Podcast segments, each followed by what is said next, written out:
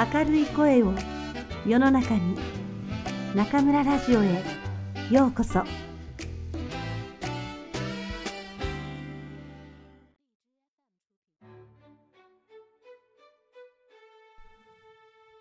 小さいももちゃん松谷美代子。ももちゃんが生まれたときももちゃんが生まれたのは夏でした。青い空にお日様がピカピカ光って、アンパンみたいな雲がいっぱい飛んでいました。ネムの花が桃色に咲いていました。お部屋の中では鳩時計がポッポー、ポッポーって二つ眠そうに泣きました。その時ですよ。ももちゃんが生まれたのは、おぎゃー、おぎゃーって泣いてね。生まれるとすぐ、ももちゃんはお風呂に入って、くるくる体を洗ってもらいました。それから白い粉をパタパタ、パタパタって体中につけ、ガーゼのおべべを着せてもらいました。そうしたらももちゃんは、すぐ、すやすやって、ねんねしてしまったのよ。その晩のことでした。ももちゃんとママが静かに寝ていますと、トントントンってドアを叩いて、誰か来たようです。はい、どなた？ママが返事をしますと、ドアがパタンと開いて、入ってきたのは誰でしょう？じゃがいもさんと、人参さんと、玉ねぎさんが、カレー粉の袋を背負ってやってきたんです。おめでとうございます。これから僕たち、カレーライスを作りますから、ももちゃんにあげてください。いえ、何？ほんのお祝いの印ですよ。ママはびっくりして手を振りました。まだまだまだですよ。もっと大きくなったらね。え？まだですって？ももちゃんはカレーライスを食べられないんですか？へえ、僕たちせっかくご馳走してあげようと思ったのに。じゃがいもさんと人参さんと玉ねぎさんはびっくりして転がるように出て行きました。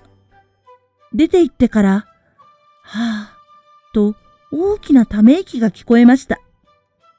しばらくすると、ドアが開きもしないのに、いい匂いがして、スイスイと誰かが入ってきました。まあ、呆れた。チューインガムがやってきたんです。やあ、おめでとう。ももちゃんは赤いガムがいいですか？これはストロベリー、つまりイチゴの味です。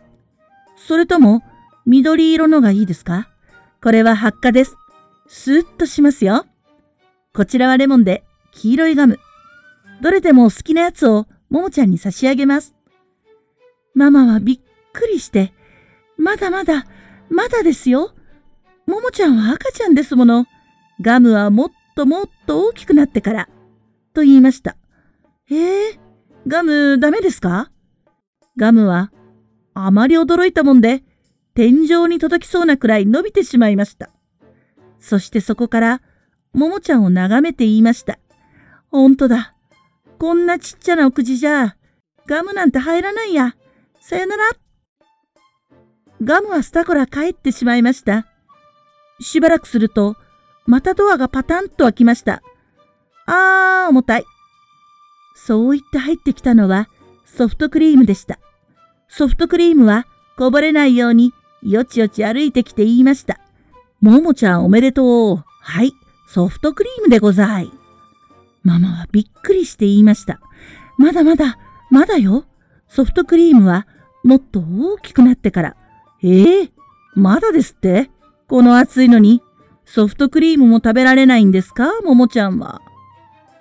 ソフトクリームはきょとんと立っていました。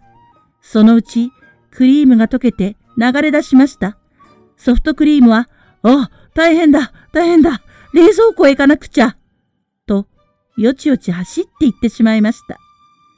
その時、ももちゃんが目を覚まして、ふんふん、泣き出しました。よしよし、お腹が空いたのね。おっぱいをあげましょう。ももちゃんの一番好きなおっぱいね。ママは、ももちゃんを抱っこして、おっぱいを飲ませました。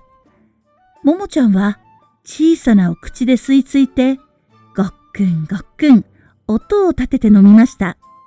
黒い目を開けて、どこかをじっと見ながらね。ももちゃんが生まれた時のお話は、これでおしまい。